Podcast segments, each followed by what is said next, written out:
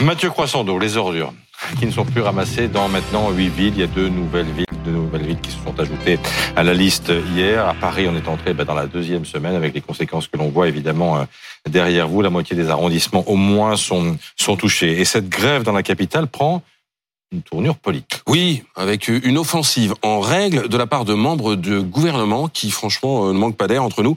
Le premier à dégainer, ça a été le ministre des Transports, hein, Clément Beaune. Septième jour sans ramassage des poubelles, puanteur et pourrissement. Aucune mesure d'urgence, même partielle, décidée par la ville de Paris. Énième exemple d'inaction. Il a été rejoint euh, deux heures plus tard sur Twitter par sa collègue ministre des PME, Olivia Grégoire. Les ordures s'amoncellent, mais la mairie de Paris s'entête dans une opposition idéologique. Même Gabriel Attal, le ministre du Budget, a dénoncé un problème de sécurité et de salubrité publique. Et là, on se dit, est-ce que vous seriez pas un peu en train de vous foutre de nous, non? Parce que euh, si les éboueurs font manifeste ou font grève, rappelons-le, c'est quand même contre la réforme des retraites. Et de la part d'un gouvernement qui s'est montré euh, bien incapable, lui, de gérer la pénurie d'essence, vous vous souvenez, euh, il y a trois mois, c'est quand même un peu l'hôpital qui se fout de la charité, mais surtout, Clément Beaune, Olivia Grégoire ou Gabriel Attal, tout cela ne réagissent pas par hasard. Tous, tous les trois rêvent, on le sait, de décrocher la mairie de Paris aux prochaines municipales. Mais ce que vous dites, c'est que la mairie de Paris, elle y est pour rien? Bah non plus. Car cette affaire, c'est un peu le bal des hypocrites, hein, quand même. Le premier réflexe à la mairie de Paris, euh, celui de l'adjointe à la propreté Colombe Brossel, ça a été de dire il n'y a pas que nous, il n'y a pas que nous.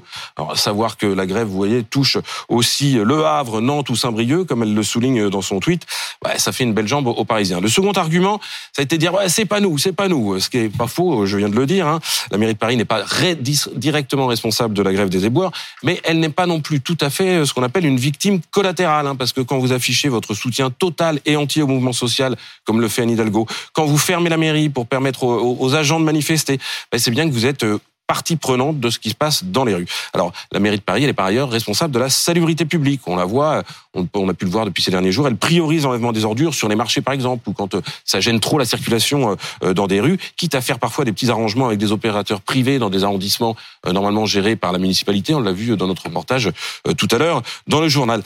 Puis la mairie de Paris, elle pourrait aussi opter pour la réquisition. Alors ce n'est pas en son pouvoir, on le rappelle, c'est le préfet qui décide, c'est donc l'État, mais, mais, mais c'est elle qui doit en faire la demande, évidemment. Anne Hidalgo ne le fait pas. Donc quoi, le conflit va durer? Ben, Réponse demain, on verra si la grève euh, est reconductible, mais euh, parce qu'on sait que grève, faire grève, ça coûte cher. Mais euh, ils ont aussi des soutiens, les éboueurs, très politiques eux aussi. Regardez cette photo. C'était euh, il y a quelques jours sur le site euh, d'un incinérateur Pilsorno. Trois élus de la France insoumise, Louis Boyard, Clémence Guettet et la chef de file des députés insoumis Mathilde Panot, qui apportent un chèque de 20 000 euros de la caisse de grève de la France insoumise pour que les éboueurs et les incinérateurs restent en grève le plus longtemps possible. Merci Mathieu.